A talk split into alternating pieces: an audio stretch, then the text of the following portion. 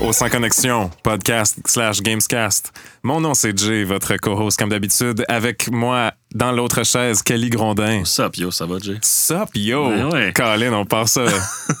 on part ça de même. Et de l'autre côté de Zoom, on, a, on reçoit Jay Bonventre, Associate Producer chez WB Games Montréal. Salut, guys. Yes! Hey, merci d'être des nôtres aujourd'hui. Yeah. Euh, merci à vous. Yeah. Euh, content d'être là. Yeah, mais hein, on a une journée euh, où est-ce qu'on, tu sais, on a des news, mais moins que la semaine passée, euh, il y a- ou il y a deux semaines avec Kazi, que c'était une, une avalanche de news. là. On en a une coupe, une coupe de grosses, quelques, quelques DLC locaux.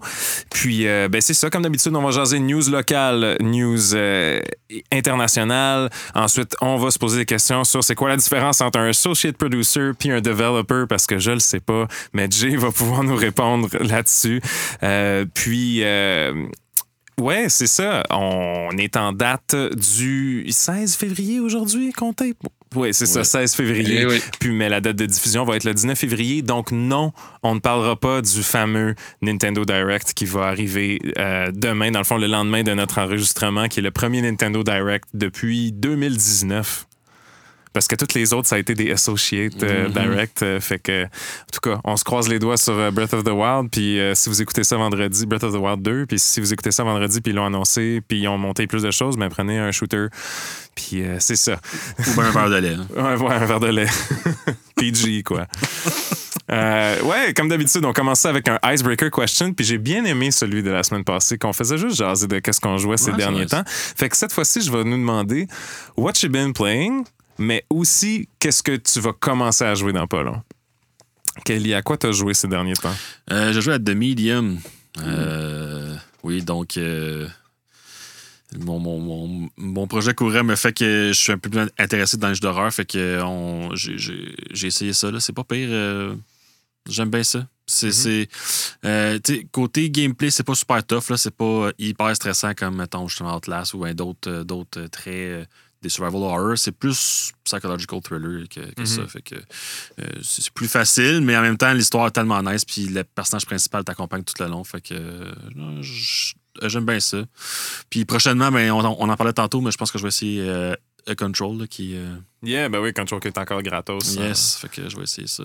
Nice. Mais là, t'as pas de Series X, là, tu m'as pas caché un gros frigidaire noir. Là. Tu, tu joues médium sur PC? Yeah. OK. Sweet. Ouais, puis elle est très bonne la version PC de, de, euh, de, euh, de- de Medium. Euh, ben des belles options euh, HDR comme toute la kit là, c'est c'est fucking beau, ça, ça a de la coche. Nice. Toi, Jay, euh, entre travailler sur Gotham Knights et autre chose, as-tu le temps de jouer à de quoi ces temps-ci? Euh, ouais, ben écoute, euh, évidemment, avec la job et avec la famille, j'ai pas tout le temps euh, le temps de jouer. Mais euh, moi aussi, je suis en train de jouer à The Medium. Ah, nice. Nice. Euh, je l'ai commencé. euh, c'est parce qu'en fait, je me suis pogné un nouveau PC en fin de semaine. Hmm. Ça faisait comme yeah. sept ans, j'avais pas eu de nouveau PC. Fait que là, j'ai upgradé. Puis euh, de Medium, moi, j'a- j'adore les jeux d'horreur. Fait que euh, j'ai voulu euh, pogner ça. Euh, ouais, je trouve ça très cool. Comme tu dis, c'est moins survival horror, c'est plus psychologique. J'ai pas, j'ai pas énormément joué à date, mais j'aime ça. J'aime surtout le, le genre de old school point of view, genre Steadicam. Ouais.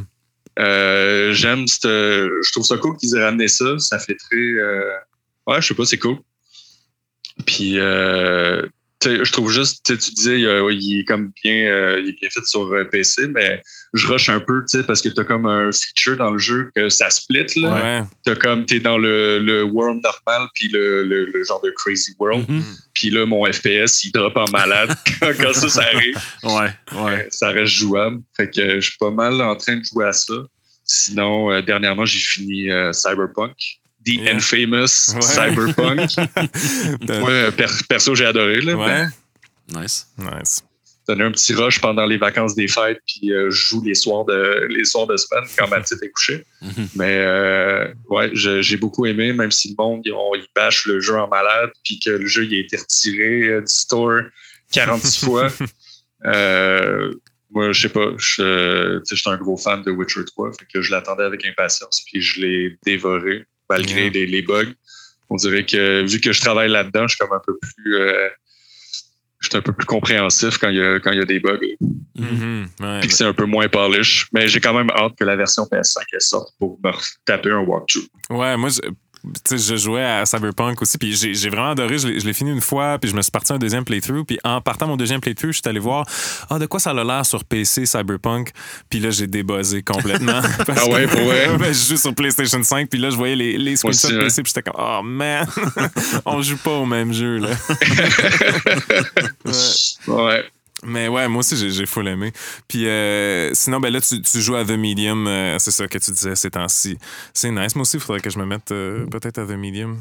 J'aurais goût Ouais. d'essayer ça. Ouais, puis é- é- étrangement, je me, je me suis parti une game de Breath of the Wild sur la Oh, Switch. yeah. Parce qu'en fait, je l'avais jamais vraiment fini. J'avais vendu ma Switch. Puis là, je me suis racheté une Switch il y a quelques mois. Puis je me suis dit, il faut que je le finisse. Puis euh, c'est c'est le fun. Ah ouais, man. C'est malade. Sauf pour Kelly. Kelly aime Ben, pas. J'aimerais ça, euh, l'aimer, ce jeu-là. là. Mais, je- Ah ouais?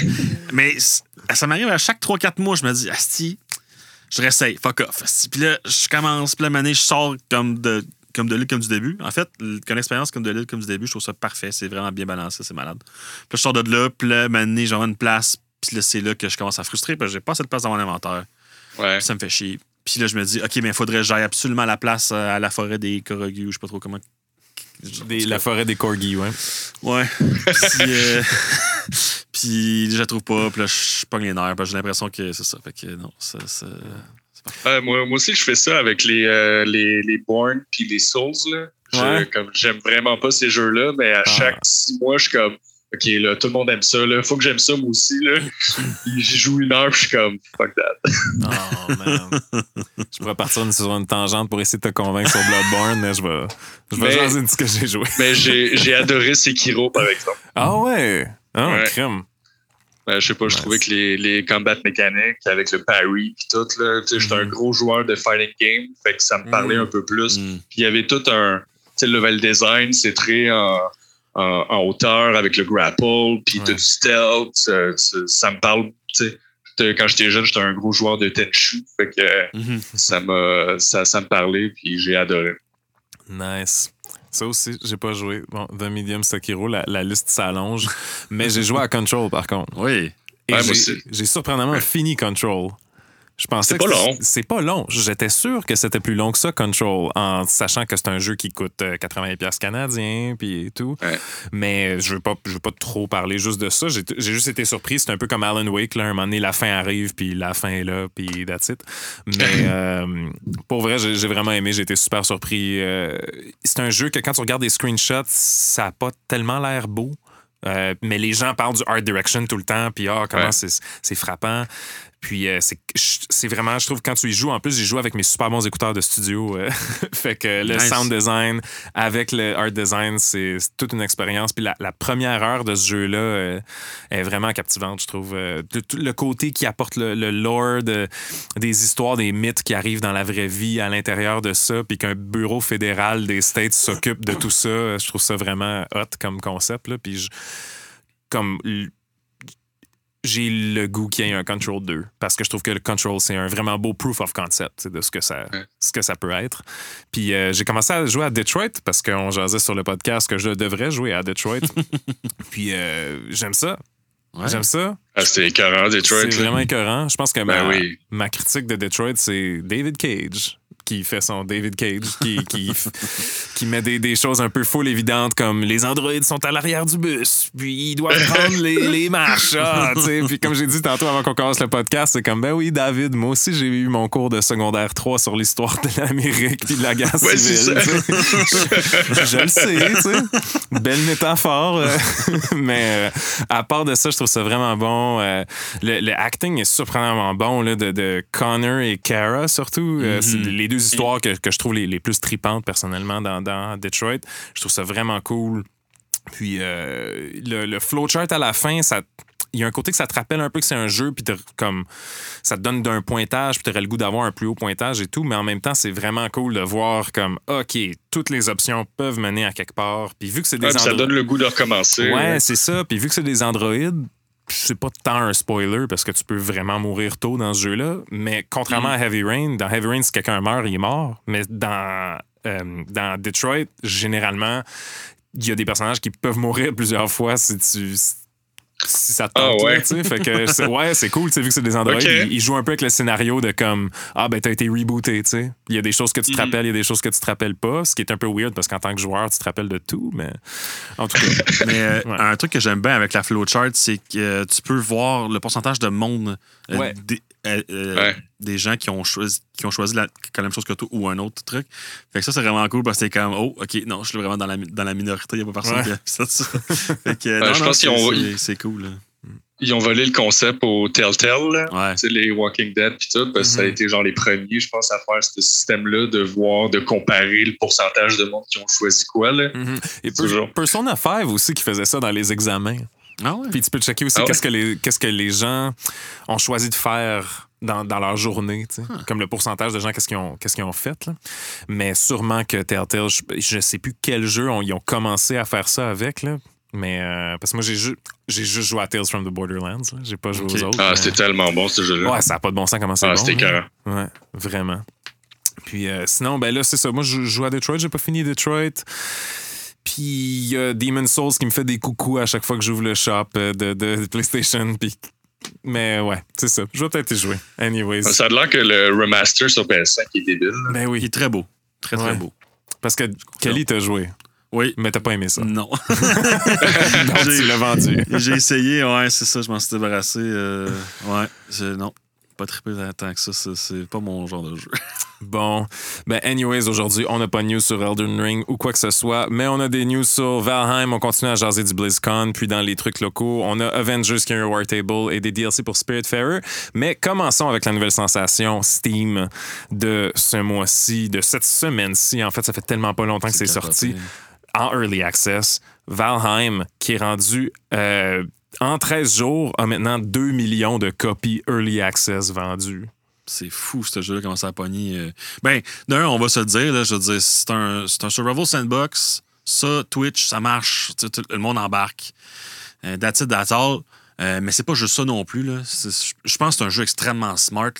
Euh, moi, personnellement, j'ai pas joué, mais j'ai beaucoup vu, puis j'ai- j'entends mes collègues à job qui ont joué pas mal, puis qui m'en parlent souvent. Euh, je comprends pourquoi que les gens ils, comme ils accrochent. C'est quand même très, très intelligent comme jeu. euh. Mhm. C'est-tu ton genre de jeu, euh, Jay? Valheim? Euh, pas vraiment, non. Euh, en fait, je sais à peine c'est quoi. C'est quoi, c'est un jeu euh, que, online? euh, ben, ce- selon Steam, c'est euh, guerriers tombés au combat. Les Valkyries ont emporté. Oh mon Dieu, c'est plus un pitch de concept d'histoire Non, que de mais- gameplay. C'est, ouais. c'est- c'est comme. Rust, mais pas de PVP. Puis un peu plus intéressant dans l'interaction avec le- envers le monde, dans, dans le genre, quand tu vas chercher du bois puis de la pierre, ces affaires-là, c'est plus intéressant, il y a plus de gameplay. Fait que c'est, c'est vraiment là-dessus qu'ils ont, qu'ils ont- qu'ils ont misé. Leurs systèmes sont un peu plus évolués en termes de, d'interaction. Ok, mais non, pas tant. Je suis pas tant fan de ces jeux-là. Euh, moi, Mhm. je, suis- je suis beaucoup plus euh, story-driven, euh, Mhm. third-person, action-adventure. Je suis un, je suis un mononcle du gaming, un petit peu, je te dirais. Nice. Ben, tu me confirmes qu'à 20 euh, 27 ans, je suis un mononcle du gaming aussi. C'est Oh. cool. Mais Yes.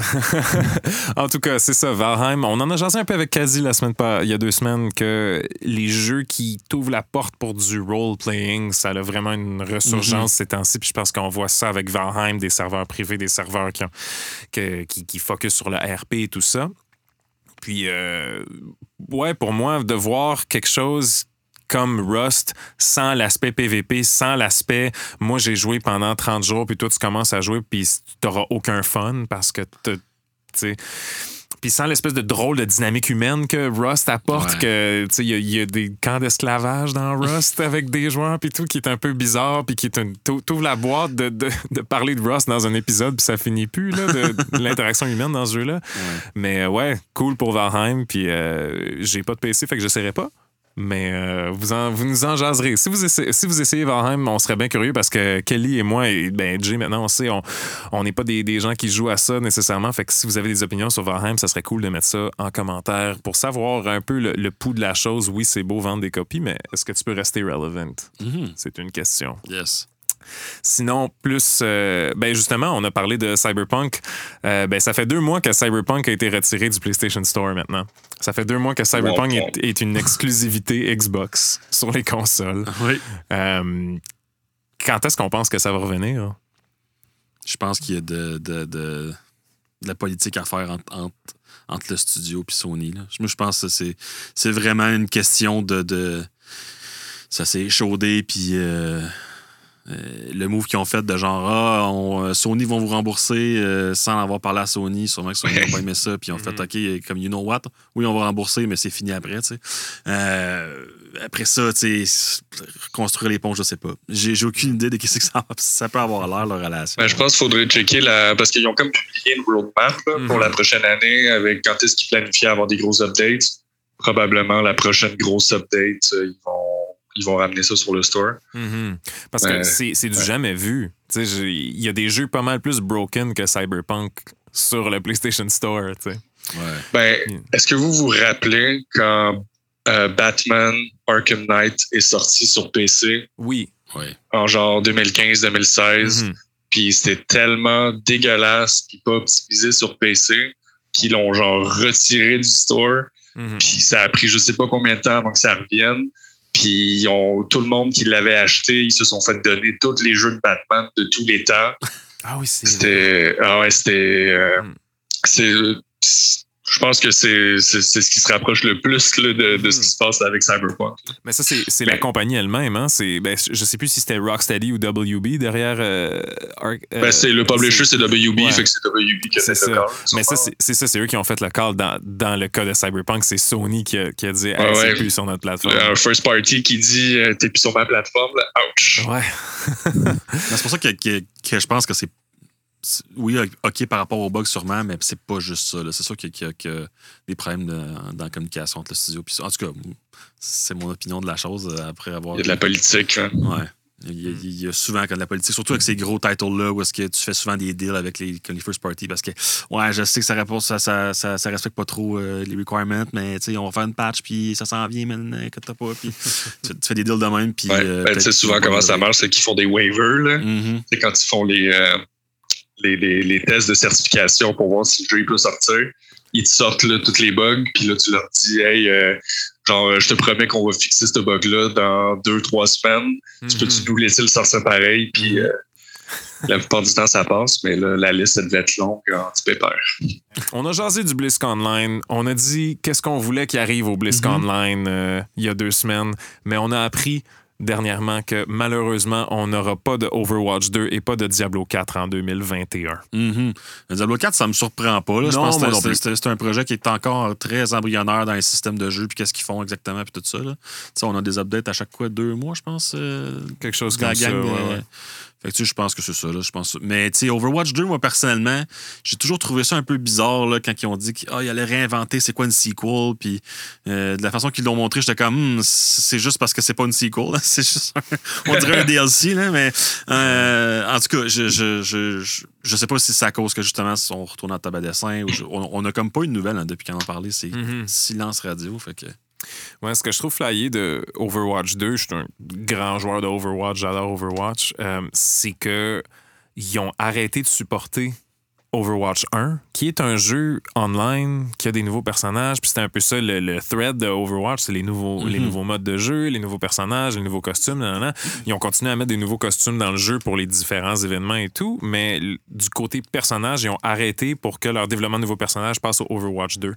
Ce qui est un peu weird pour un jeu, tu sais, on compare euh, un player base de Overwatch, c'est un player base que tu peux aller chercher, qui joue aussi, disons, à Fortnite, qui joue aussi à d'autres jeux qui sont continuellement online, puis qui sont continuellement updatés. Puis quand ils ont fait euh, Fortnite 2, avec le, le- le gros snap, puis qu'il n'y avait plus rien, ben Fortnite 1 a continué d'exister quand même pendant ce temps-là. Je trouve ça je trouve que c'est un peu spécial d'avoir comme pff, fait un gros silence radio sur qu'est-ce qui se passe. Puis ah, vous pouvez continuer à jouer à Overwatch 1, mais il n'y a plus de nouveaux Mais personnages. il n'y a plus d'update. C'est ça, ouais. Ouais, c'est sûr que c'est pas les mêmes moyens en termes de production, je pense, Fortnite puis euh, puis chez Blizzard, là, mais euh, ça reste qu'il y a- tu sais, Je pense qu'il y a quelqu'un à la tête qui est quand même fucking sacoche. Là, que, euh, Jeff from the Overwatch team? euh, Jeff Kaplan, man. euh, pour moi, ça, c'est un de mes idoles en game design, mais euh, c'est pas de nouvelle. Fait que d'après moi, euh, il y a encore bien, bien du travail à faire. Là. Ça va être un Mhm. bout. euh.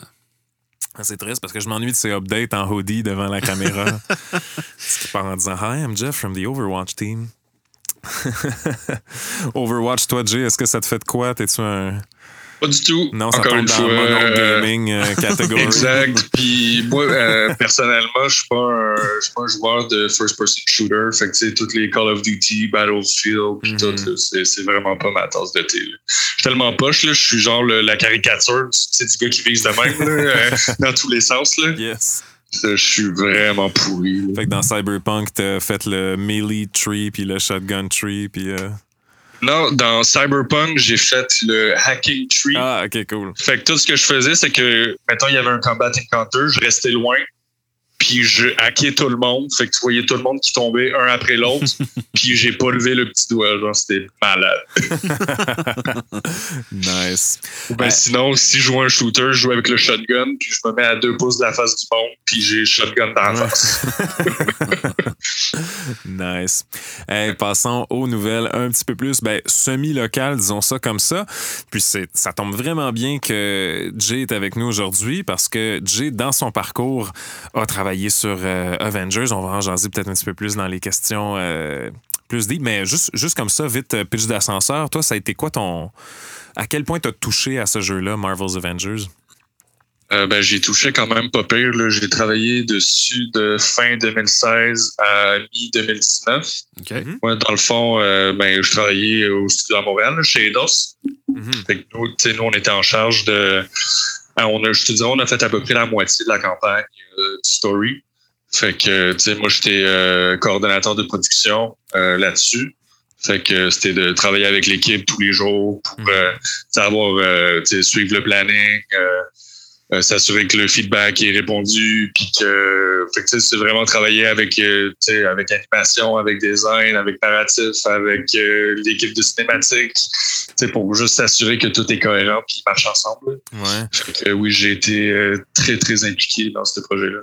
Tu as dit quelque chose d'intéressant, en tout cas, qu'il y a beaucoup de gens qui attribuent la campagne de Avengers, ben que de un disent que la campagne, c'est le morceau cool de Avengers. Ouais, c'est pour ça que je suis très content pour Ouais. ça. ouais. Mais les gens l'attribuent beaucoup à Crystal Dynamics parce qu'ils se disent, ah, ben, c'est eux qui ont fait Tomb Raider, c'est eux qui ont travaillé, qui ont fait toute la campagne de ce jeu-là. Mais turns out que Eidos Montréal, vous avez travaillé beaucoup sur la campagne aussi.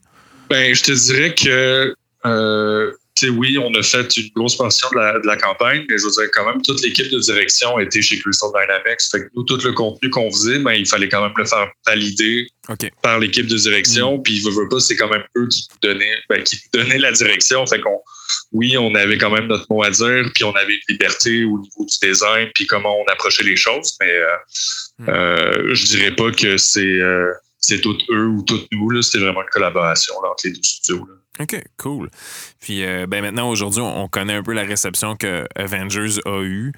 Euh, Est-ce que vous étiez prêt à ce genre de réce- ce réception-là à Eidos Montréal? C'était-tu comme. Euh, ben moi écoute, j'étais moi j'étais plus chez Eidos quand, euh, quand le Oui, jeu est vrai. sorti. C'est vrai. Mais je te dirais que parce que tu sais, pendant le développement d'un jeu comme ça, tu sais, un gros triple A, il y a beaucoup d'argent qui est mis dans faire des playtests, tu sais, d'aller chercher du monde externe pour qu'ils viennent euh, tester ton contenu puis donner du feedback. Puis je veux dire, la plupart du feedback qui a été donné pendant les trois ans que j'ai été sur le projet, ben c'est des affaires qui sont ressorties quand le jeu est sorti. Fait que je dis pas que le, tout ce feedback-là n'a pas été ignoré pendant le développement, mais c'est comment, comment prendre en considération ce feedback-là, puis le modeler pour que ça fasse du sens dans ton projet. Je veux dire, un des plus gros feedbacks qu'on a eu, c'est que tu te bats contre des robots euh, tout le long, puis ça devient plate assez vite. Là. Mhm. Euh, ça, on le savait depuis le début, mais tu sais, euh, dans le narratif, tu sais, avec AIM, puis avec euh, Tarleton, puis Ouais. tout, je veux dire, les méchants, c'est des robots, fait qu'on on n'était pas pour mettre d'autres factions. Il y a comme tout ça qui...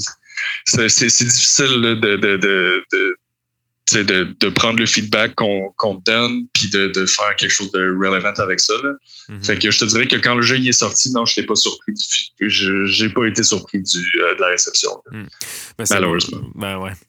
Mais c'est bon que tu parles de, de robots parce que justement aujourd'hui, euh, le Avengers War Table, où est-ce qu'il parlait de Hawkeye et tout ça, est sorti. Et euh, ils nous ont annoncé que le Next Gen Update arrivait finalement le 18 mars, gratos bien sûr. Et le nouveau Hawkeye, le nouveau héros Hawkeye et sa campagne où est-ce que tu te bats contre des robots dans le futur a été annoncé aujourd'hui, le 18 mars.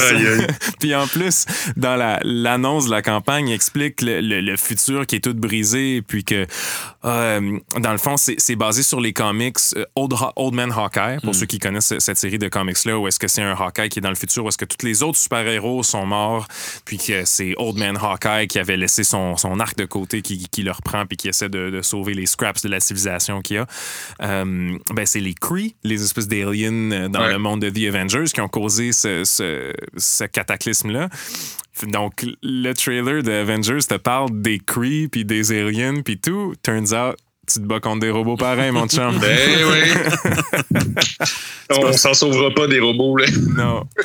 Euh, tu penses que c'est pas pour, pour garder le rating du jeu, genre? Euh, ben, c'est sûr que je pense que le jeu, il est rated T. Fait Ouais. qu'évidemment, on veut pas tuer personne. Mhm. Mais je pense qu'il y a quand même des façons de. Tu sais, même quand tu fais, quand tu regardes un film d'Avengers, euh, il tue pas personne. Ouais. Je veux Ben dire, non, il knock out, il knock out le monde, puis tu trouves des façons pour.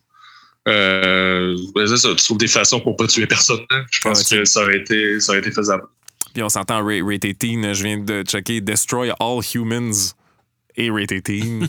Euh, on parlait de, de, de jeux de franchisés, tu sais, euh, Star Wars euh, Jedi Fallen Order et Rated Teen.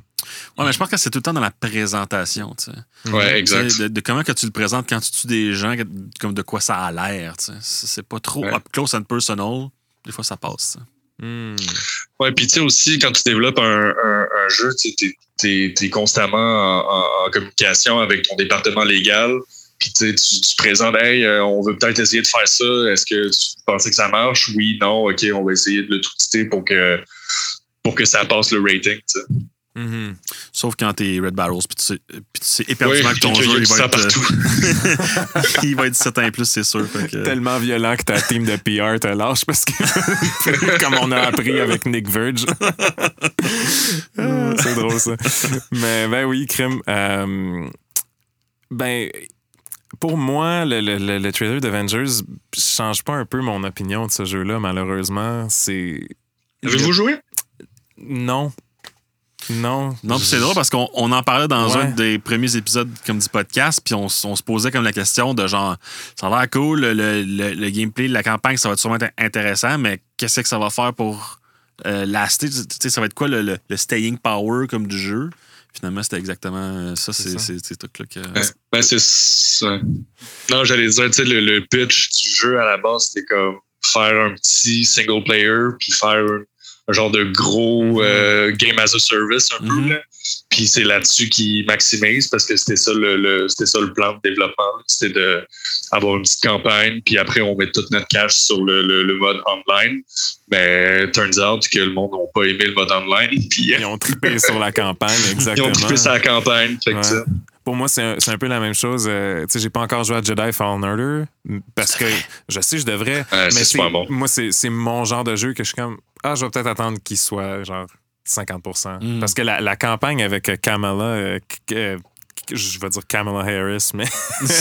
Kamala Khan, euh, ça a l'air super trippant. Puis, tu sais, je me suis claqué la campagne en, en- en vidéo, tu sais, finalement, Mm-hmm. sur- sur YouTube, euh, parce que j'ai juste écouté une cutscene puis les annonces d'Avengers. Je fais comme, Colin, que le acting est bon, man, pour Kamala. Ouais, vraiment, ça là. pas de bon sens. Celle Ben, fait- écoute, les acteurs qu'on a pognés. là, Ouais, ben, c'est le- toutes le- des- les têtes d'affiche, là. Troy Baker. Troy, Troy Baker, Ouais. puis toute la gang, là. Ben, C'est sûr, là. Critical C'est même nous, là, quand, quand on développait le jeu, là, puis qu'on voyait des cinématiques in progress avec les Mm. voix de tous ces acteurs-là, des fois, tu te dis comme, tabarouette, voir que, sais, voir que je travaille là-dessus, là.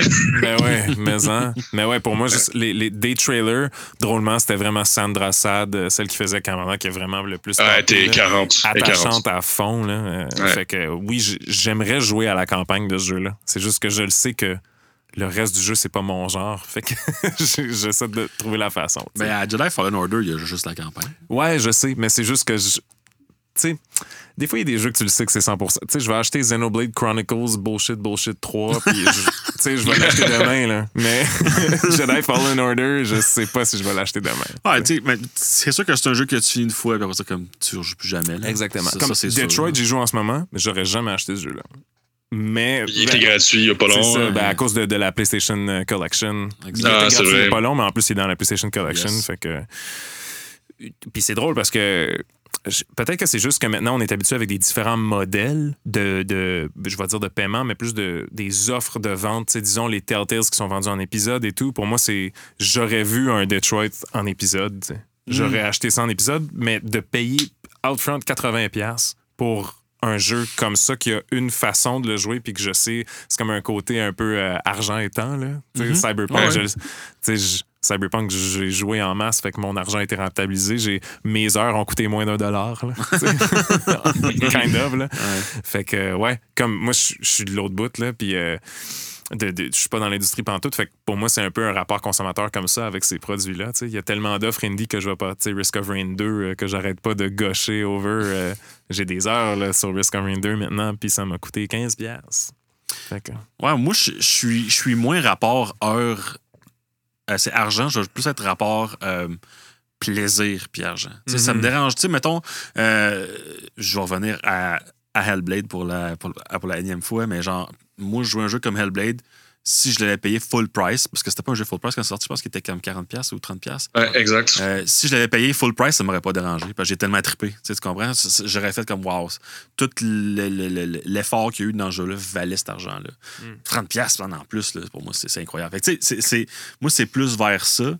Euh, mais quoi que j'imagine que ça dépend du jeu aussi. Il y a comme des jeux que tu veux mettre du t'achètes. Comme, comme Cyberpunk, ce serait plate. Euh, c'est un, c'est un action RPG que tu peux pas mettre plus que, plus que 8 heures, ça serait fucking poche. Là. ouais. Fait que aussi, ça, ça, ça dépend du jeu aussi. Mais généralement, les heures dépensées me dérangent moins que le fun que j'ai eu. Ça, ça serait un bon sujet d'épisode en passant. Ouais. Le, le rapport euh, argent et temps là, pour les jeux. Puis ouais, c'est ça. on va prendre ça en note parce que ça serait une maudite bonne idée. Ben, tu sais, pour moi, par exemple, là, euh, un jeu comme ça, Fallen Order ou Control, euh, je les ai achetés quand ils sont sortis, mais je le sais que je vais le finir, puis je l'achète physique parce que je le sais que je vais vouloir le revendre Mm. Mhm. après une fois que je l'ai fini. Ça, c'est le genre de jeu que j'achèterai jamais digital, tu sais. Ben, je sais que ça va me toffer 8 heures, puis après, j'y rejouerai plus, ça. Ouais, c'est ça. Puis c'est drôle parce qu'en disant tout ce que je disais par rapport au rapport argent-temps, je me sentais un peu dégueulasse. Là. Je, suis comme, je sais qu'il y a du travail. Il y a tellement de travail derrière ces jeux. Pas d'allure. Ouais, j'ai pas d'allure. Honte? J'ai honte. un petit peu. Moi, je ma famille, moi. Ok, c'est bon. Je vais les acheter, les Gotham Knights DLC. Parlant de DLC, J-Way, on s'en va vers les DLC gratuits de Spiritfarer en 2021. Ils nous ont annoncé pour un jeu que je ne croyais pas qu'il allait avoir des DLC. Ouais? Trois DLC gratos pour Spiritfarer. Yeah. Euh, super cool qu'un jeu comme ça ait des DLC. Un autre genre de jeu euh, qui, qui est moins mon, mon thing, mais de voir qu'il va être un peu euh, flesh out à la Animal Crossing, comment il présente, là, des espèces de content dump euh, à certains key points dans l'année, chaque saison finalement. Euh, je trouve ça vraiment cool. euh, Intéressant. Toi, euh, Jay, as-tu, es-tu intéressé par Spiritfarer? Si tu sais quoi? J'ai jamais entendu parler de ça, mais là, je viens de googler, puis c'est le genre de art, art direction que j'aime beaucoup. Fait que, euh, Yeah. Je, ouais, ça m'intéresse. Ouais, prépare les Kleenex, par exemple. euh, ça se peut que. ouais. Parfait, c'est mon genre de jeu. Non, c'est euh, ouais, Mm. ça, ça deal beaucoup avec la, avec la mort, puis euh, comment, comment accompagner ces gens-là vers la mort. Là, fait que. euh, ouais, j'imagine que tu as une belle soundtrack qui vient avec ça pour te faire Oui, broyer oui, comme un ben gros oui. bébé. là. fait par mon ami Max LL, qui est un excellent, excellent compositeur de musique de jeu, qui a fait tous les jeux de Thunder Lotus à date, en fait. Nice. Très bon jeu. Puis juste pour vous lire le pitch, on a un article de, de l'ami Raphaël Lavoie de chez PES sur Start. Succès feel good sur la scène internationale en 2020. Le jeu québécois Spiritfarer, qui explore le concept de la vie après la mort, recevra trois DLC gratuits au cours des prochains mois, qui prolongera chacun l'aventure de Stella, la passeuse d'âme, qui est le personnage principal. Donc on sait que ça continue l'histoire. C'est pas juste des espèces de Ok. d'étirements de l'histoire à gauche à droite. Là, c'est continuation. euh, Ah, cool donc, on peut s'attendre à des nouveaux euh, animaux qui vont nous faire pleurer, puis euh, des nouvelles petites parties à ton bateau et tout. Là. Yes. Tu diras ça à tes filles. C'est bon. Ils vont être contents. Ils vont être contents de pleurer. Yes. hey, on s'en va du côté de Ubi. Chez Ubi Montréal, Rainbow Six Quarantine change de nom pour Rainbow Six Parasite, mais pas vraiment finalement. Euh, donc, finalement, il y a eu une petite tempête médiatique là-dessus. On sait que Rainbow Six Quarantine euh, doit changer de nom. Euh, ils ont eu un espèce de backlash à cause de ce qui se passe en ce moment qu'on est tous en quarantaine. Ben Alors, euh, ouais, je te jure. Mais, euh, fait qu'ils se sont dit, ah, c'est peut-être pas une bonne idée d'appeler notre jeu Quarantine. Donc, ils veulent changer de nom. Il y a eu des nouvelles images qui sont parues un peu sur le net à gauche, à droite, qui présentaient c'était des key arts qui étaient écrit Rainbow Six Parasite. Mais finalement, c'est juste un nom interne, comme a été la Xbox euh, Scarlett et tout ça. Euh, c'est pas le vrai nom. Donc, ça va pas s'appeler Rainbow Six Parasite. Kelly, as-tu un bet? Sur comment ça va s'appeler ce jeu survival horror dans l'univers de Rainbow Six? Aucune idée, mais je ne serais pas euh, surpris que ça soit un, un, un leak entre gros guillemets, là, ce truc-là, là, en voulant dire qu'ils ont tâté le terrain avec ce, ce- ce- ce- ce nom-là pour l'essayer. Oh. C'est pas la première fois que, que Ubi ferait des, des trucs de même. Là. Fait que euh, je serais. Ça, ça. ça se peut très bien que si c'était un working title, tu serais comme Hmm, on va faire un leak, voir. euh, Puis euh, ouais, ça se pourrait. Fait que. euh, J'imagine ça va être proche de ce que d'un pilier principal du gameplay. Fait que tu sais, je sais pas si Parasite ça avait rapport à comment que les zombies sont ou whatever. Ouais. Je, je sais pas.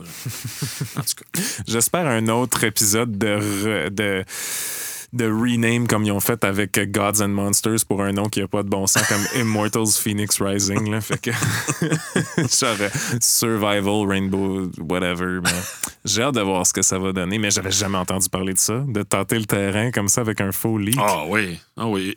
Ubisoft l'ont fait plusieurs fois, ça. Wow! Des faux leaks, oui. Je me rappelle pas exactement à quoi, là, mais euh, c'est arrivé pendant que je travaillais là dans le temps. Puis après ça, quand je suis retourné aussi. Fait que, oui. Bon, appelez Jason Schreier, quelqu'un. C'est fou, ça.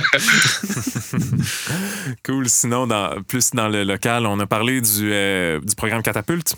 Hmm. Mais c'est le coup d'envoi euh, de Catapulte dans pas très longtemps. Laissez-moi trouver la date. Mais juste pour le rappeler, Catapulte, c'est un espèce de programme d'aide pour les développeurs indie. Euh, c'est plusieurs bourses qui sont remises à sept studios indie, si je me trompe pas. Puis ça va être le coup d'envoi dans pas très longtemps. Je vais vous dire la date, le 25 février, euh, de 9h30 à 10h30, euh, heure de l'Est. Euh, c'est le dévoilement des finalistes, dans le fond, de la septième édition de Catapulte. Nice. Ça se passe un peu comme un concours, mais il y a différentes bourses qui sont remises au travers de ça. Donc, c'est pas juste les gagnants. Les gagnants reçoivent la bourse Catapulte, mais c'est aussi une espèce de plateforme de visibilité pour des développeurs indie qui ont pas, euh, qui sont indie au bon sens du terme, là, des 3, 3 à 7 personnes euh, Très cool, ça. dans des studios de Hochelag euh, qui en tout cas mais c'est très cool là. fait que si vous voulez euh, si vous êtes curieux d'aller voir qu'est-ce qui se trame dans la relève de jeux vidéo ou dans des gens qui ont travaillé dans des studios puis qui ont décidé de se partir une nouvelle affaire pour leur passion project ou whatever vous pouvez aller voir le coup d'envoi catapulte euh, ça va être, euh, c'est ça, c'est un événement gratuit, fait que tout le monde peut aller voir ça. Puis euh, encore une fois, j'essaie de passer le mot sur ça parce que je trouve que c'est cool. Puis des acteurs de changement comme Catapulte, euh, Catapulte Québec, leur nom complet, je trouve ça très, très, très important. Euh, c'est bon pour la culture du jeu, c'est bon pour, euh, pour les consommateurs, puis euh, bon overall. C'est pour tout le monde. C'est bon pour tout le monde. Yes.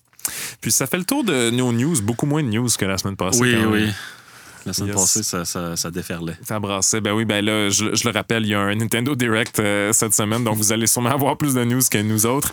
Puis euh, on a, j'ai pris la décision de pas jaser de Six Days in Fallujah qui est Mm. le jeu militaire, euh, pas politique, entre gros guillemets, parce que la situation va un peu se- évoluer. Si vous voulez aller voir un peu qu'est-ce qui se passe avec ça, googlez Six Days in Fallujah, puis allez voir un peu euh, de, de quoi ça parle, mais je veux, je veux pas trop me mettre les pieds là-dedans parce que c'est une très, très, très grosse affaire. euh, Plus grosse que deux petits garçons dans un studio de Rosemont peuvent jaser. Là. Fait que, yes. Mais, hey, on a déjà parlé un peu de qu'est-ce que tu fais, euh, Jay, dans la vie, que tu as travaillé chez Avengers, mais tu as, un parcours plus long que ça dans les studios montréalais. Tu veux-tu nous résumer un petit peu par où tu as passé avant d'arriver chez WB? Oui, ben écoute, euh, euh, commencer from the top. Euh, moi, j'ai commencé comme QA, comme beaucoup de monde. Mhm. Testeur QA. Après, euh, j'ai travaillé chez Eidos, encore en QA. Après, j'ai passé en production sur Avengers. Excuse, excuse. Euh, quand ouais. est-ce que tu as travaillé chez IDOS en tant que QA? Euh, entre, eh boy, je pense que j'ai commencé en 2013. De 2013 à 2016, OK, je pense que. ouais, quasiment trois ans. je venais de partir à ça. On- Ah, t'es parti on- en Ah, t'as déjà été là, toi aussi? Oh, oui. Oui, oui, ben Ok, oui. Tout le monde a été chez Eidos. presque. Ouais, c'est ça. Euh, non, c'était cool chez Eidos, surtout en QA, parce que dans le fond, c'était euh, le, le département QA de Square Enix euh, Europe. Fait que dans le fond, on touchait à tous les jeux de Square Enix. Fait que, tu sais, moi, j'ai travaillé sur le premier Life is Strange, Just Cause 3, Nice. Euh, Deus Ex. Mhm. Euh, puis dans le fond, c'est en travaillant sur Deus Ex, vu que l'équipe de dev était à l'interne, ben, j'avais des contacts directs avec eux autres. Fait que ça a été comme plus facile pour moi pour faire le switch après avec euh, sur l'équipe de dev. Euh, après ça, j'ai travaillé chez Reflector slash euh, Lune Rouge. Euh, c'était comme pas vraiment du jeu vidéo. En fait, c'était comme entre le jeu vidéo puis l'entertainment Mhm. euh, de spectacle. Ouais, ça va Dans falloir fond, que tu m'en parles parce que je, je suis allé voir sur le site de Lune Rouge, puis leur description de qu'est-ce qu'ils font, c'est le plus gros mumbo jumbo de termes de start-up ever. ouais, ouais, ouais. Ben oui, on, on y reviendra. Mais euh, fait que ouais, ça, j'ai travaillé chez Lune Rouge. Comme je disais, c'était plus des, des, des projets de, de spectacle avec de la technologie puis des euh, de, de la tech de jeux vidéo, là. Fait que Nice. du AR puis du, du VR. Puis là, dernièrement, ben, j'ai joint euh, WB euh, au mois d'août euh, sur Gotham Knights. Yes. En passant, pour ceux qui s'attendaient à des news de Gotham Knights, on n'en parlera pas dans cet épisode-là. C'est encore Non, sous non, euh, j'ai, euh, redacted. Ouais, j'ai, j'ai Bugs Bunny dans le coin de, de la pièce là, qui pointe un gun. Là. C'est WB. là. Tu sais, tu sais, euh, dans les années. Petite tangente ici, là, mais dans le début des années 2000, là, quand 50 Cent a sorti Candy Shop, il y Ouais. avait une grosse mode des chandails de cartoon gangster. Oui. Ouais, c'est genre vrai. des Bob Oui. l'éponge puis des Bugs Bunny avec des guns genre, boy. et tout. En tout cas, dernièrement, je suis retombé dans un gros trend d'aller trouver les pires cartoon gangsters. Genre. Oh, wow. Je pensais que t'allais dire que tu t'en es commandé une coupe sur Amazon. Oh man. Peut-être une direction artistique pour un prochain album. Gangster Cartoon. nice. Cool. Fait quoi, c'est ça. On jasera pas trop de, de Gotham Knights. Euh, mais ouais, vi- vite de même, c'est ça. Juste pour comprendre, là, Lune Rouge, qu'est-ce que c'est ça? Parce que tu as touché au HoloLens de Microsoft, puis il y a comme Yes. sept personnes sur la Terre qui peuvent dire ça. Fait que Ouais. que- Qu'est-ce que tu faisais chez Lune Rouge? Euh, ben, dans le fond, euh, encore une fois, je suis encore sous contrat, fait que je peux pas en dire beaucoup, Ben oui. beaucoup, là. Mais euh, dans le fond, c'est ça. On, c'était, on, essaie, on, on essayait de travailler sur des projets de. On appelle ça des LBE, Loca- Location Based Entertainment. Un peu comme, euh, tu sais, il y a des, des places à Montréal où tu peux aller jouer à des jeux en VR, tu sais, dans des, euh, Mhm. dans des mazes puis des affaires de Mhm. même. Un peu ce genre de concept-là qu'on essayait de faire avec euh, de la réalité augmentée. OK. Fait qu'on travaillait directement avec Microsoft. Vous avez shippé euh, euh, justement là, des casques pour qu'on développe nos affaires. Puis on, c'était cool parce que justement, en fait, ce que Microsoft font avec le HoloLens, c'est que ils- on dirait qu'ils ils, ils shippent à genre plein de monde. Puis le monde, ils développent leurs affaires. Puis après, eux, ça leur permet de d'updater leur OS puis d'updater leurs outils pour répondre un petit peu à tout. Genre. Mhm. Fait qu'on était comme des, euh, des, des test subjects de, de, de- du HoloLens. Mais non, ben, écoute, c'est le. Je pense qu'il y a encore du travail à faire là, euh, sur le. ah, pour euh, pour euh, mainstream le, le AR dans la vie de tous les jours, il y a encore du travail à faire. Mais moi, ça, je t'avoue que ça m'a comme ouvert les yeux un petit peu sur cette technologie-là. Ça m'a vraiment. Puis je le dis à tout le monde, dans 10-20 ans, on va tous avoir des lunettes avec du AR dans nos lunettes. Genre, je vais te regarder, puis il va y avoir comme tes stats qui vont apparaître à côté de toi. puis euh, tu vas te. Puis en fait, c'est parce que. un Memes truc qui per est vraiment- day. Tu sais, ton, ton- Memes per day. Oui, c'est ça. tes stats de memes. En fait, ce qui est vraiment cool avec le HoloLens, c'est que tu sais, euh, c'est ça map comme ton environnement. Mhm. Fait que tu sais, euh, tu peux euh, euh, tu peux mettre des pages web, euh, tu gosses avec la page web, tu mis ton mur, puis ben, il va se rappeler que la page web est là. Fait que tu peux décider que quand tu vas aux toilettes le matin, faire ton petit numéro 2, ben, tu as tout le temps ta- ton YouTube qui est là Ah, sur le mur.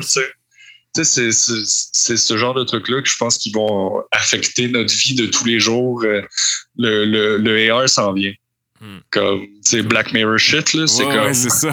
ça, ça, ça s'en vient plus vite qu'on pense, euh, pour être honnête. là. Surtout avec le 5G, puis nos, nos, nos, nos cellulaires qui sont de plus en plus puissants. Mhm. Tu sais, euh, moi, j'ai toujours l'hypothèse que dans le fond, tu vas avoir des lunettes, mais ça va être juste un, être un écran qui va être connecté à ton sel, puis c'est le sel qui fait tout le, le processing Ouais. power.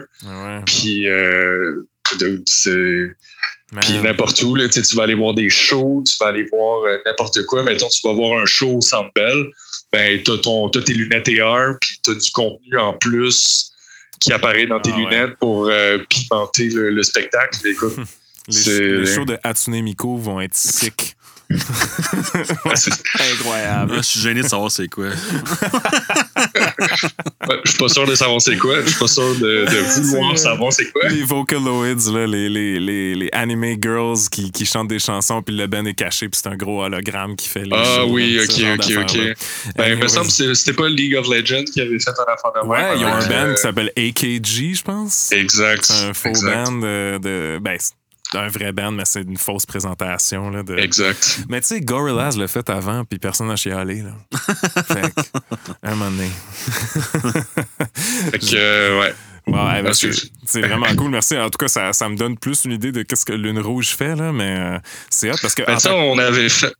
Excuse-moi, j'allais juste dire, on avait fait, il y a deux ans, dans le Vieux-Port, il y avait comme une grosse pyramide. Je sais pas si Ouais, vous l'avez mhm, vu. Ouais, Ben, dans le fond, c'était Lune Rouge qui faisait ça. C'était comme un, c'était comme un spectacle immersif. ouais. Tu rentrais dans la pyramide, puis il y avait comme des écrans de toutes les bords, là. mhm. Puis c'était comme un, c'était un spectacle là, avec, euh, il y avait de la boucane, il y avait des lasers, il y avait de la musique. euh, puis c'était ça, c'était un spectacle là, immersif là, où ce que tout autour de toi, c'était des, c'était un mélange de rendu vidéo puis de rendu dans Unreal en real time. genre. OK. C'était, euh, c'était quand même assez cool comme projet. Euh, malheureusement, ça a pas pogné comme euh, euh, Guy pensait que ça allait pogner. Mais c'était, c'était cool. Nice. Nice. Puis euh, là, ben là, tu, tu viens de dire spectacle, puis t'as jasé ça parce que t'es es aussi musicien dans la vie, right? Ouais. C'est ça, t'es dans, Ouais. tu gères, tu composes, puis tu joues de la guitare pour ton groupe qui s'appelle The Altruist. Exact. C'est ça? Nice. Puis c'est un band de métal. Là, je, moi- prog, Ouais, prog. gent un peu, pour Ça euh, sonne comme ça, là. comme, comme nom de band, c'est un nom de band typique. euh. Ouais. Typique gent. Ouais. ouais, c'est ça. Ouais, ouais. euh, ben là, je t'avoue qu'avec le confinement, euh, c'est c'est pas mal euh, sur la glace. là. Mhm. J'essaie d'écrire un petit peu, mais euh, j'ai plus ou moins la, la tête à ça. là. Mais ce qui en fait, ce qui est vraiment dommage, c'est que la semaine juste avant qu'on on, ben, on soit pogné tout chez nous, on avait fait un gros show au Club Soda, c'était malade. Puis comme du jour au lendemain, plus de show, plus rien pour tout. Débossé. euh, ouais, c'était un peu dégueulasse. Ah, mon Dieu. Mais est-ce que le, le monde, ben là, ton travail qui est maintenant dans le jeu vidéo, est-ce que tu as à quelque part que tu mélanges la musique puis le jeu vidéo? Pour toi, c'est deux mondes complètement différents. Non, je te dirais, c'est vraiment, c'est vraiment séparé. Mais étrangement, c'est ce qui m'a permis de me rendre où je suis aujourd'hui. Ah ouais? C'est vraiment bizarre, oui, parce que dans le fond, quand je travaillais en QA dans le temps, euh, je travaillais pour une compagnie qui s'appelait Ba- Babel, maintenant qui s'appelle Keywords. Mhm. Euh, puis dans le fond, euh, on- il y avait un projet, il y avait un client qui nous a approché pour travailler sur le projet. Le projet s'appelait Benfuse Rock Legends. C'était un genre de Rocksmith, mais en mieux, à mon avis.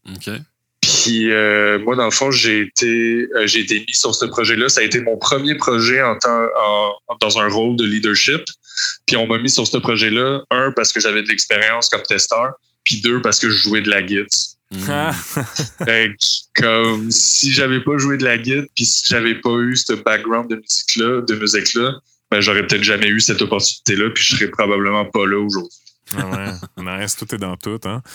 Puis euh, ben là, tu, tu, parles de rôle de leadership. Maintenant, tu es associate producer.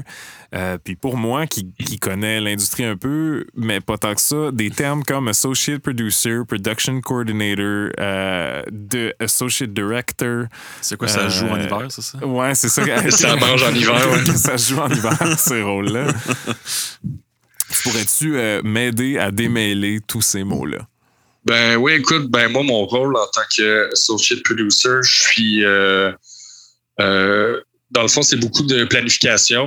Je travaille avec les équipes pour, euh, ben, pour établir le scope, pour mettre ça dans un calendrier, s'assurer que ça fait du sens, puis après faire le suivi avec les équipes pour que justement ben, le travail se fasse dans les temps, pour pas qu'on dépasse. Si on dépasse, tu sais, gérer les risques, OK, ben là, on a eu cet imprévu-là, OK, ben il faut faire des concessions. Tu sais, moi, je travaille énormément avec l'équipe de, de direction, avec le creative director, le game director, le art director, level design director, tu sais.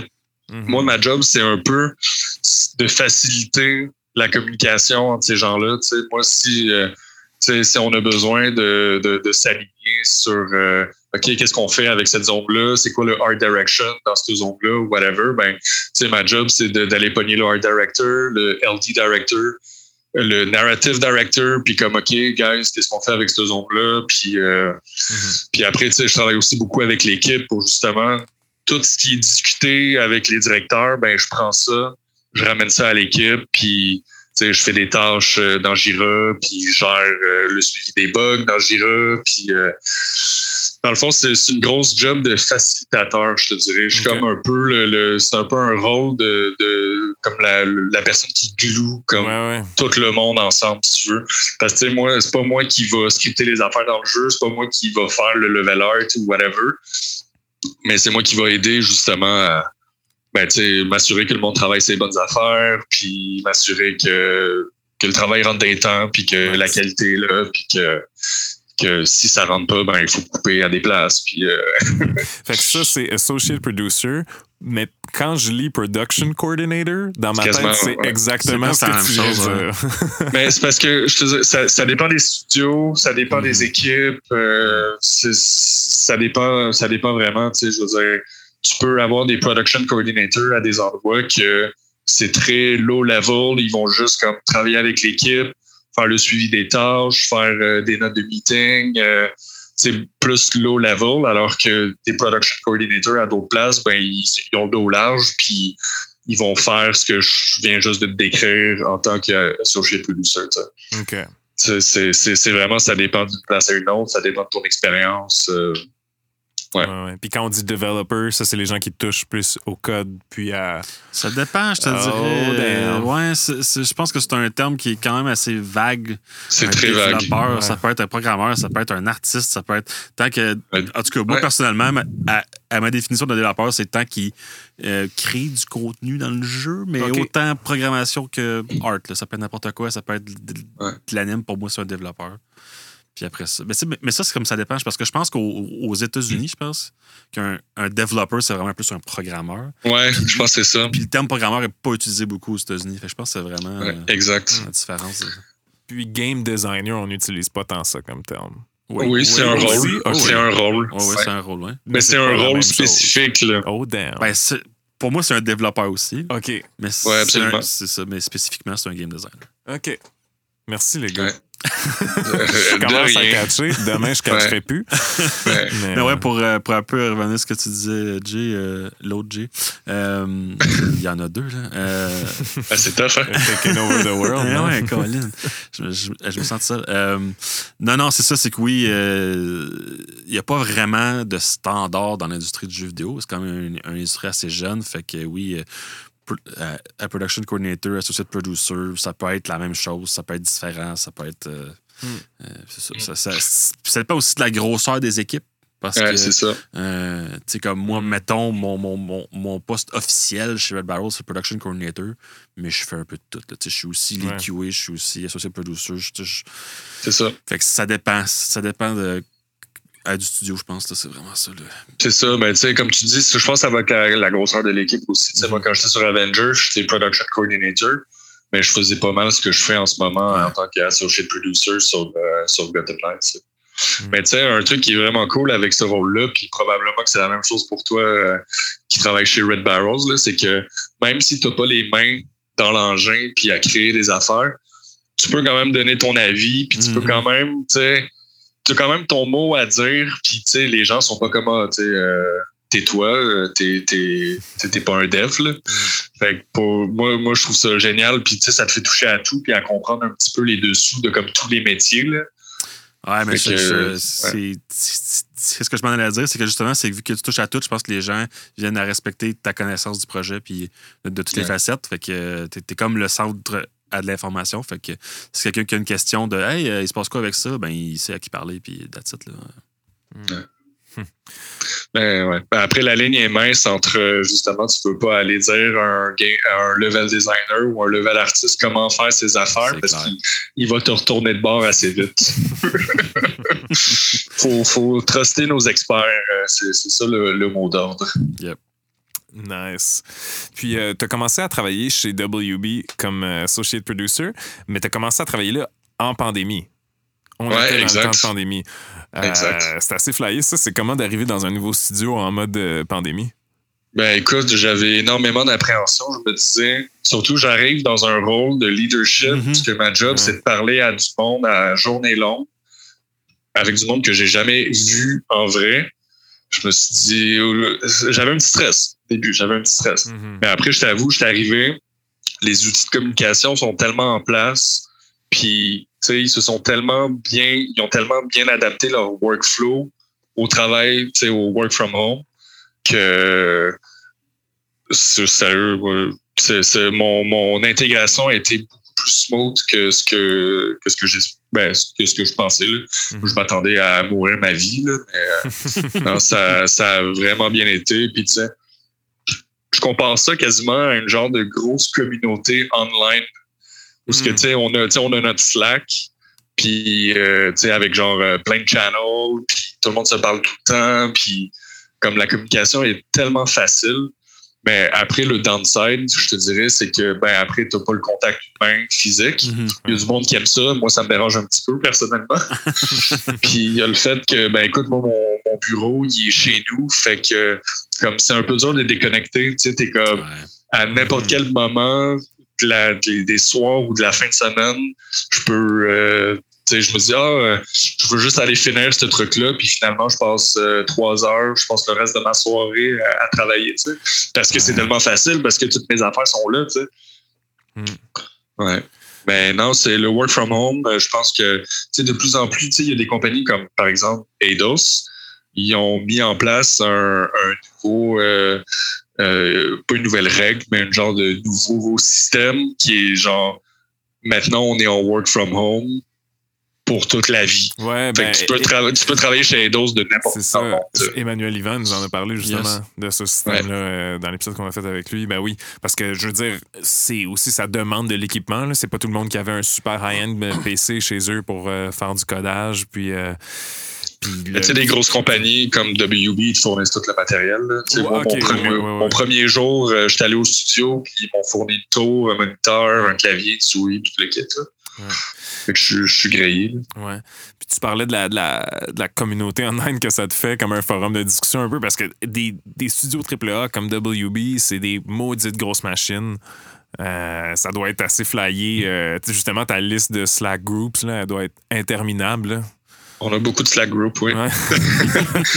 Ouais, mais je t'avoue que, tu sais, euh, évidemment, moi, je travaille toujours un petit peu avec les mêmes personnes. Mm-hmm.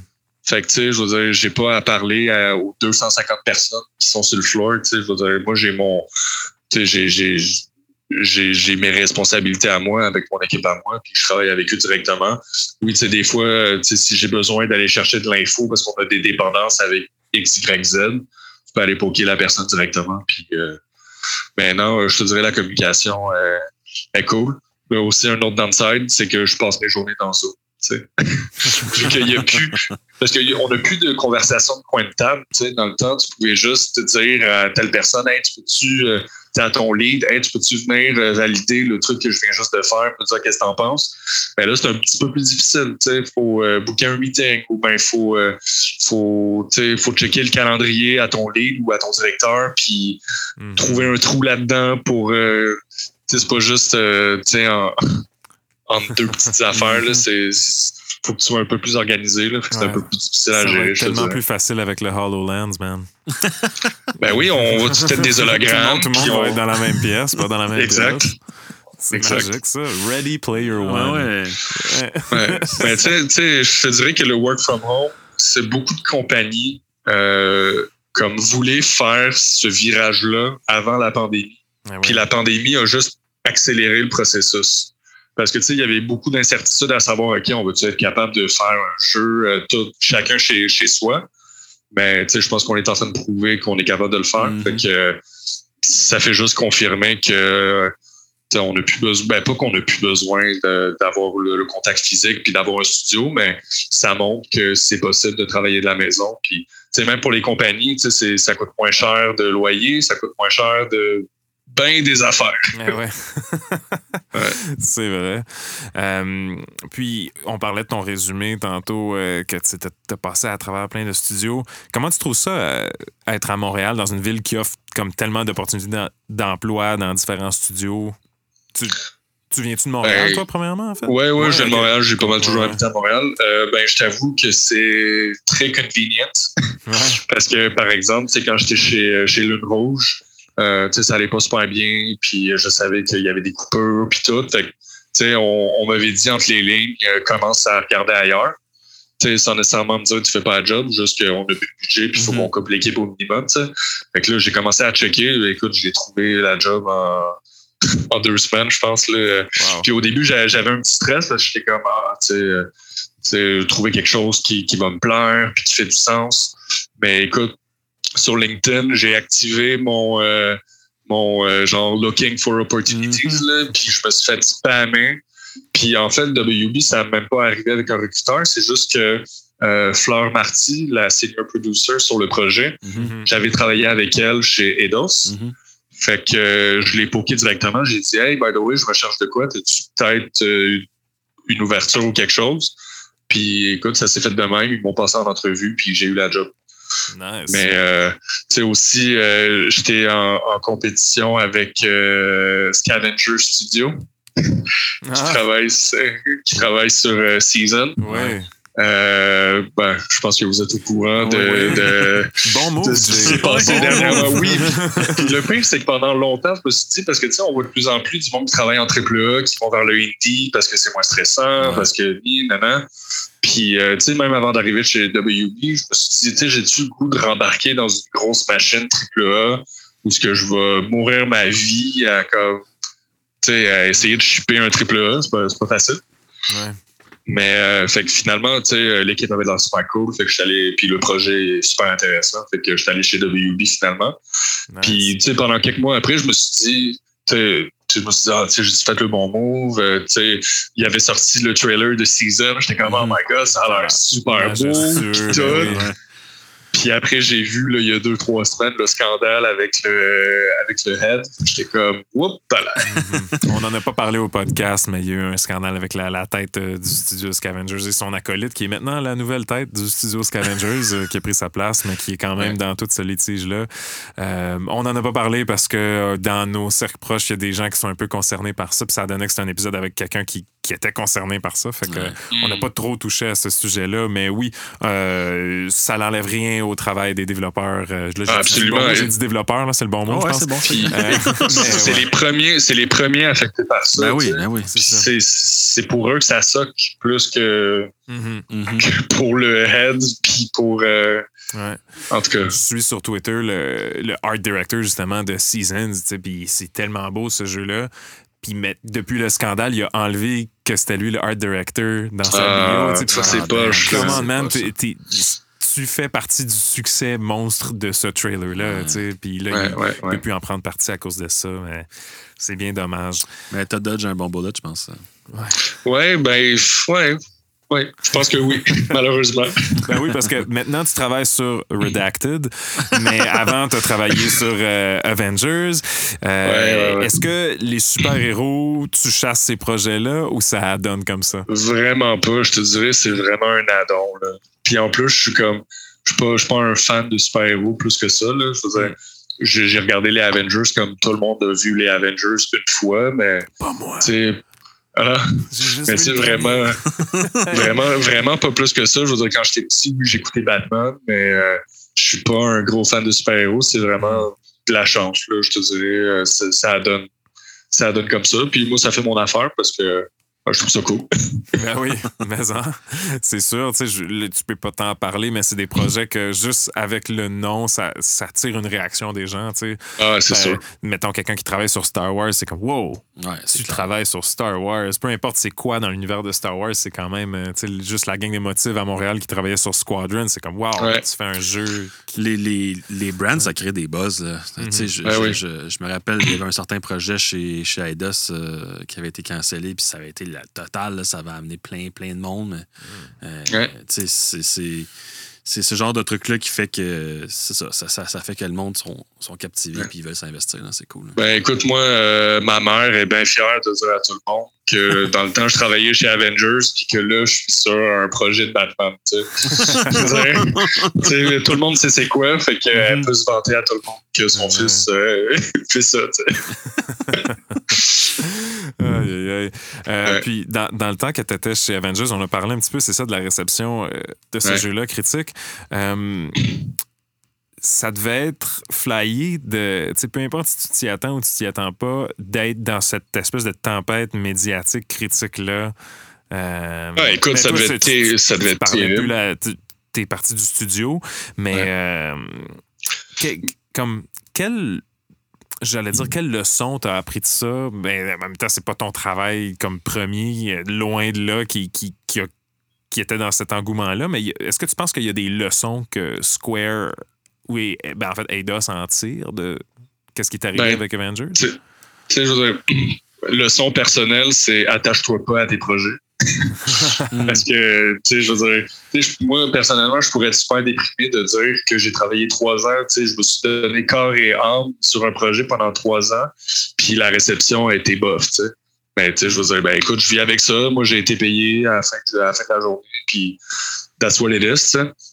Après, je te dirais, Eidos, c'était pas le, c'était pas le studio qui lidait le, le, le projet. Mhm. Fait que je pense que les personnes qui ont tiré des leçons de ça, ben c'est surtout euh, Square Enix puis euh, Crystal Dy- Dynamics. ouais Parce que tu sais, Crystal Dynamics, ils ont comme ils ont, ils ont essayé. Tu, tu peux pas leur en vouloir d'avoir essayé de faire quelque chose de différent que ce qu'ils font d'habitude. Ils ont essayé de sortir de leur zone de confort. Malheureusement, ça a peut-être pas marché comme ils voulaient. Tu sais, euh, je pense un des problèmes, c'est que ils travaillaient, tu sais, euh, Crystal Dynamics, ils travaillent avec le même engin depuis Gex. Euh, c'est genre, ils ont juste upgradé leur engin de, de projet en projet, d'année en année. Mais tu sais, peut-être que leur engin, ben, il était peut-être pas prêt pour faire un projet comme ça. Tu sais, je veux dire, puis après aussi, tu sais, Crystal, ça, tu sais, on leur faisait tellement confiance. Tu sais, Rise of the Tomb Raider a eu genre euh, au-dessus de 90 métacritiques. Fait que tu sais, tout le monde s'est dit, OK, ben c'est sûr qu'ils vont faire un bon jeu. Tu sais. Puis nous, tu sais, ils l'ont prouvé avec le story mode à la Tomb Raider, Mhm. qui était écœurant. Mais après, tu sais, tout le tout le, le modèle de Game as a Service, tu sais, il y a, il y a du Square Enix aussi là-dedans là, qui voulait comme tu sais, euh, explorer un petit peu ce, ce, Mhm. ben, ce, modèle-là. Puis, ben, tu sais, ben, peut-être que c'était pas la, la meilleure fa- façon de le faire. Peut-être qu'il aurait peut-être dû euh, écouter le, le feedback pendant tout le développement un peu plus. C'est dur à dire. C'est vraiment dur à dire. Ils ont, ils ont essayé de faire de quoi, puis c'est pas comme s'ils avaient pas fait leur devoir. Tu sais, Ouais. avant de développer un projet, tu fais une énorme étude de marché pour voir qu'est-ce qui marche, qu'est-ce qui marche pas, c'est quoi les comparables, etc., etc.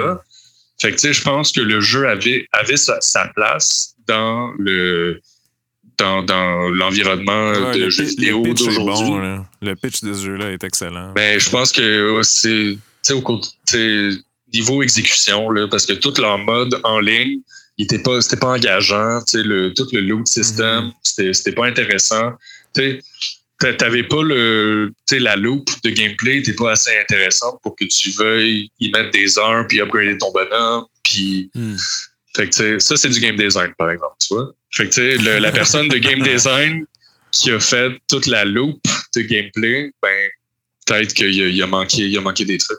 Puis, tu sais, tu sais, nous, pendant tout le, pendant tout le développement du jeu, tu sais, parce qu'on reste, tout- on reste quand même tous des gamers, puis on reste tous des vraies personnes, entre guillemets, si tu veux. Fait que, tu sais, on se le dit entre nous, les affaires qui marchent, puis les affaires qui Mhm. marchent pas. Puis, toutes les affaires qu'on se disait qui marchent pas, ben, on le savait. Mais tu sais, Mhm. après, tu sais, euh, moi, un production coordinator qui va aller dire au, au studio head puis au, au big, euh, tu sais, les, les, les, les big leaders de Square Enix que ça, ça marche pas. gigantesque. Là. Oui. Tantôt, on avait Bugs Bunny, là, c'est Cloud. exact, exact. Mais tu sais, euh, ouais, c'est ça. Je je sais pas. Ben, j'ai pas de, j'ai pas de réponse là. C'est, c'est vraiment tough. Là. Ben, comme tu dis, on le sait. tu sais, En travaillant comme sur le projet, on sait c'est quoi les forces et les faiblesses comme de notre jeu quand, quand, quand on travaille dessus. Fait que, c'est moi, de tous les jeux que j'ai travaillé, ceux qui ont comme vraiment eu une mauvaise réception, on le savait. On, on- Ben c'est ça. c'était pas une surprise. Fait qu'après Mm. ça, quand je vois que, que la réception est mitigée, je suis comme, yeah, I knew it. On, le savait. Ah ouais. Fait que, tu sais, c'est sûr que.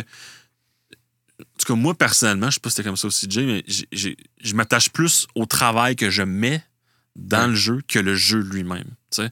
Je suis plus fier de ce que ce qu'on accomplit en gang, puis ce qu'on a réussi à choper, puis ce qu'on a, on a travaillé fort Ah, ensemble. absolument. Euh, ça, je vais, je vais vraiment comme m'attacher à ça. Fait que oui, c'est plate quand que. tu sais, là, Comme là, c'est sûr, je, je, je dis ça, puis j'ai jamais fait, mettons, des cinématiques, puis on chasse sur mes cinématiques. Là. Euh, fait que ça, ça, ça, c'est peut-être un autre ballgame, mais euh, moi, personnellement, c'est ça. Je, je- je suis plus fier du, du, du travail que j'ai fait sur ce jeu-là qu'autre chose. Hmm. Fait que. Sais, ouais, ça m'a fait rencontrer le big, le big, big boss de Square Enix. Je me rappelle plus comment il s'appelle. là. Euh, le, Oh, Dieu.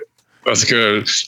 Ouais, je, je, Sam-? Sam quelque chose. Non, le, le nouveau, là, Ah, qui, qui a des Easter eggs de lui dans tous Ouais, les jeux de Square Enix euh, Japon. Là. Matsuda? Euh, ouais, Oh, Matsuda-san, mon Dieu. exact. Matsuda-san. À un moment donné, euh, je sais pas, genre, euh, il était en visite à Montréal pour euh, parler avec le, avec euh, le, le boss de, de Eidos.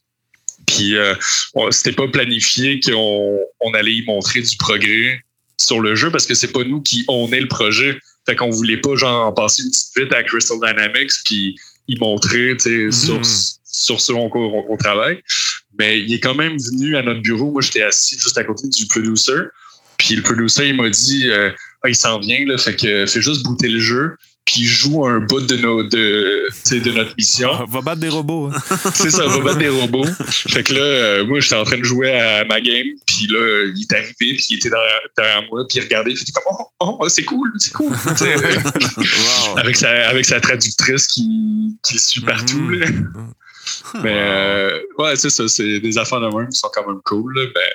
Ça, ça bat PKP euh, du dernier épisode euh, que Kazi nous avait conté. Que, je suis allé le voir après, c'est vrai, Ah, qu'elle ouais. elle était en train de streamer. euh, ah, je, pense qu'elle streamait Fortnite, puis il y a PKP qui s'est pointé en arrière d'elle, puis qui est venu s'asseoir, puis là, les gens, ils nous voient en même temps dans la caméra. Ah, ben bonjour tout le monde à la maison. Avec son gros coat de streaker. Anyways. Euh, ben, maintenant que tu regardes ce, ce feu-là de loin de ta tour de WB Games Montréal, euh, ben en fait, tu travailles dans la maison, c'est pas vrai. Mais euh, qu'est- qu'est-ce que tu souhaites euh, à, à Square, ben, slash Eidos, puis Crystal Dynamics, maintenant qu'ils sont dans leur portion live service du jeu? hein? ben, moi, évidemment, tu sais, je, je ne souhaite que le meilleur euh, pour eux. là. Je pense que sais, le jeu avait beaucoup de potentiel, a encore beaucoup de potentiel, je pense. Mhm. Puis tu sais, l'intention, je pense que c'est de continuer à, à supporter le jeu, puis à faire des updates, puis avoir des DLC. Fait que j'espère juste que j'espère qu'ils vont trouver un moyen de, de ramener leur player base. Parce que là, je sais que tu sais, il y avait des gros headlines euh, après le premier mois quand le jeu était sorti, comme quoi que les serveurs étaient rendus vides. Puis euh, que, j'espère juste qu'ils vont essayer de trouver une façon de, de ramener le monde. Puis au pire, si c'est pas pour ce projet-là, ben qu'ils apprennent de leurs erreurs, puis que pour le prochain projet, ben ça, ça peut juste être mieux. Ouais, c'est possible. Euh, Il y a des jeux comme For Honor qui avaient, qui avaient commencé vraiment tout Ouais. croche, puis ça, ça, ça a repris, puis euh, il y a encore bien du monde qui joue à ça. Là, fait que Mhm. je pense que c'est Puis, possible. ouais. Puis surtout, tu sais, je veux dire, c'est pas une petite franchise, là. Mhm. C'est The Freaking Avengers, tu sais. Ouais. Je veux dire, tu sais, il il y, avait de quoi à faire, là. Il y a encore de quoi à faire, je pense. Vraiment. Ouais. Puis sinon, euh, à Montréal, on parlait un peu de, de ça tantôt, comment il y, a, il y a tellement de jobs, il y a tellement de studios. Y a-tu d'autres studios qui te font triper? D'autres projets à Montréal en ce moment que tu vois, que t'es comme Ah, j'ai hâte que ce jeu-là sorte ou tel projet de tel studio? ouais? Ben, euh, il y avait Seasons de Scavengers, que j'étais bien excité.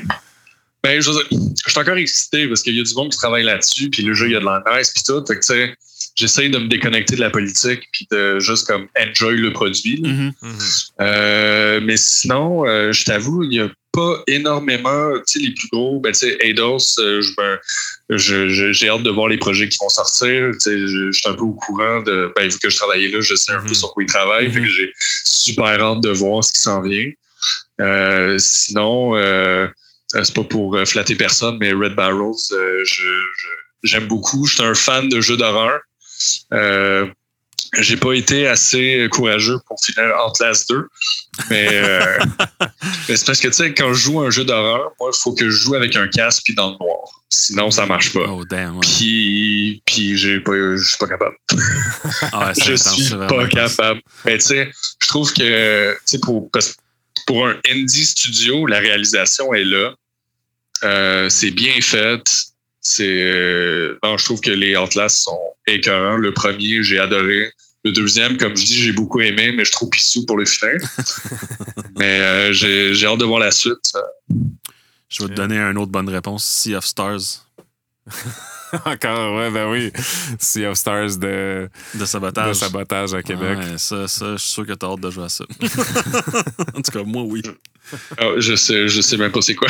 C'est, euh, c'est- ils font un vieux RPG à la Chrono Trigger slash Secret of Mana. Ah ouais. Ah ouais, puis euh, il y a même. euh, comment il s'appelle Le compositeur. Celui euh, dont on ne se souviendra pas du nom Ouais, à ça, chaque épisode. le qui fait la compositeur. musique, le compositeur de Chrono Trigger. Exactement, qui, qui travaille là-dessus. euh, Yeah, qui a le compositeur de Sea of Stars. Ça va être très intéressant, ça. yes. Mais hein, ça tombe peut-être dans la catégorie Gamer Mon Oncle. Je sais pas. C'est des longs jeux. Peut-être. Ouais, RPG, moi, je suis tout le temps preneur. Ah ben, let's go. Voilà. Ouais. Parlant de jeux qui vont sortir, les prochaines sorties pour le reste du mois de février puis début mars, mes amis, on a Persona 5 Strikers qui s'en vient finalement le 23 février, qui est un Musso dans la... Musso, c'est les jeux Dynasty Warriors et tout ça, comme on a vu euh, Breath of the Wild avec euh, Age of Calamity. Yes. Hyrule Euh, Warriors. Il y a Hyrule Warriors. C'est vrai, pas Breath of the Wild. Donc ça, ça s'en vient sur PlayStation 4, Switch, PC. Tu peux évidemment jouer sur ton PlayStation 5. Euh, je suis le seul ici qui tripe Persona. Hein? Ben, euh, peut-être que je triperais si je jouais. Ouais, même affaire pour moi. Surtout qu'il Ouais. est gratuit en ce moment. Puis je me suis posé la question en fin de semaine. J'étais comme, comme ça a l'air cool. Mais est-ce que j'ai le goût de m'investir là-dedans? Je sais pas. Ben, c'est ça. C'est un investissement de temps. C'est super long. Puis en plus, la version qui est gratuite, c'est pas la version définitive du jeu. C'est comme le c'est Persona 5 tout court qui est excellent, là, qui est dans mon book à moi un 9 9.5 sur 10. Mais il y a Persona 5 Royal qui est sorti euh, en mars dernier, puis que ça, les gens qui ont joué, ça, c'est un 10 sur 10. Donc, c'est- le jeu, mais avec un, un long chapitre de plus à la fin, puis beaucoup d'autres mécaniques rajoutées. Ça, c'est pas gratuit, par contre.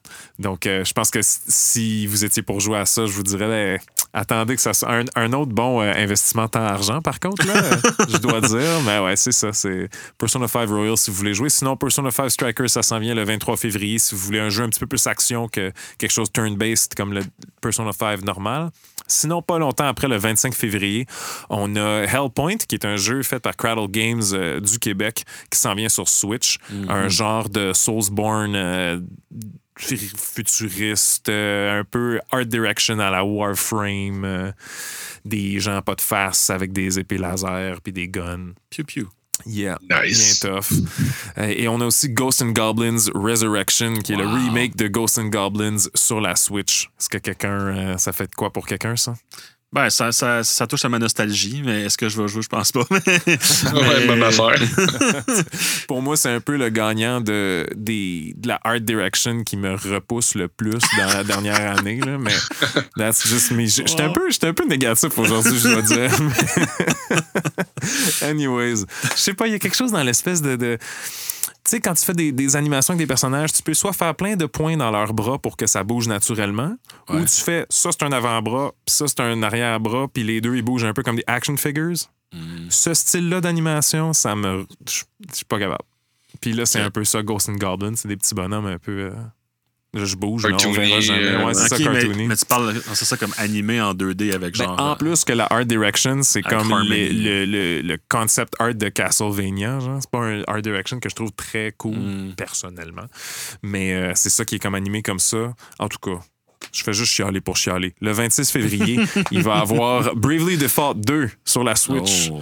Ça, ça me fait plus quelque chose. J'ai adoré Bravely Default 1 euh, sur euh, DS. On parlait de Sea of Stars tantôt. C'est un autre excellent turn-based RPG fait par euh, Square, Mhm. Qui est dans la veine un peu Octopath Traveler et tout ça. Ben, qui est la même team, en fait, qui a fait Yep. Octopath Traveler, euh, avec la grosse mécanique que tu peux prendre des tours d'avance, mais tu perds tes tours après Mhm. ça. C'est vraiment cool. Moi, j'ai vraiment, vraiment beaucoup apprécié. C'est dans la veine de Final Fantasy V avec le Job System, c'est ça? Donc, euh, c'est très dans ça. Est-ce que vous, vous aviez joué à Bravely Default 1? Non, Non? je n'ai qu'entendu de bonnes choses, Cool. par exemple. En tout cas, si, c'est- si le 2 est aussi bon que le 1, je vous conseille fortement ça. C'est très cool. Encore, euh, c'est le, le mois des, des turn-based RPG, en tout cas, parce qu'il y a le 2 mars, il y a Yakuza Like a Dragon qui arrive finalement sur PlayStation 5 après euh, son exclusivité sur Xbox comme launch Yep. title. J'ai jamais été into euh, Yakuza, mais on dirait que c'est le premier qui me parle. Je pense que investissement en argent. voilà. Après ça, on a le 9 mars, on a Apex Legends qui arrive sur la Switch. Oui. J'ai hâte de voir comment ça run. Overwatch Ouais. run très mais bien sur la Switch. sérieusement, Overwatch, euh, non, excuse, tu peux mélanger, ouais. mais Apex Legends euh, marche très bien avec un controller, tellement que il y a des pros joueurs PC sur Apex Legends qui jouent avec un controller. Parce que leur, leur, leur, sti- leur sticky targeting puis toutes les, options euh, d'accessibilité rend ça vraiment très bien jouable. Fait que c'est pour ça que le, le, le, le cross-platform de, de, de- d'Apex Legends, ça coche à cause de ça. C'est très, Nice. très nice. Toi, Apex, est-ce que. Ah non, tu disais pas, pas de first person, euh, donc ça, c'est mon nom Ben écoute, euh, j'ai joué quand il est sorti parce que c'était gratuit. Mais euh, non, j'ai pas joué plus qu'une heure. Bon, ben, en tout cas, tu ressortiras, euh, tu nous 3, 360 no scope avec ton Joy-Con Drift euh, le 9 mars. Yes! Ben voilà, c'était l'épisode 13 de, de Sans Connexion. Merci vraiment, Jay, euh, d'avoir Yes, été avec merci, nous, euh, d'avoir Ben, merci fait à ce- vous. Ce, ce grand post-mortem finalement de Avengers qu'on a fait. euh, À vous, hein. Qu'il fallait que ça sorte. Il fallait que j'en parle à quelqu'un. mais en- mais c'est cool, puis je- c'était super trippant. J'espère qu'on va te revoir euh, pour euh, peut-être quand la, la campagne médiatique de Redacted va avancer. Euh, puis c'est ça, on, aimerait bien évidemment te revoir. Sinon, où est-ce qu'on peut te trouver? Où est-ce qu'on te suit? T'es-tu sur les réseaux sociaux? T'es-tu pas pantoute Oui, ben réseaux? écoute, euh, côté professionnel, LinkedIn, euh, tu, Jérémy Bonventre, euh, vous pouvez me trouver là. Sinon, euh, Facebook, sinon mon band, The Altruist, sur Facebook et tout, sur toutes les plateformes de, de streaming de musique. Vous avez des cool clips aussi sur YouTube, j'ai vu. hein. Ouais, merci. Yeah. Merci, merci. Puis là, justement, je travaille sur, vu que je suis confiné à la maison, je travaille sur des trucs perso, fait que je vais essayer de sortir ça bientôt aussi. Nice. Nice, malade. Euh, nous, ben, c'est sa connexion. Vous nous suivez sur euh, Twitter. On a at the Neil Deal ici à ma Yeah. gauche, assis dans la, dans la chaise. Moi, c'est at Essiambre G, nom de famille fucké à écrire, mais vous allez me trouver.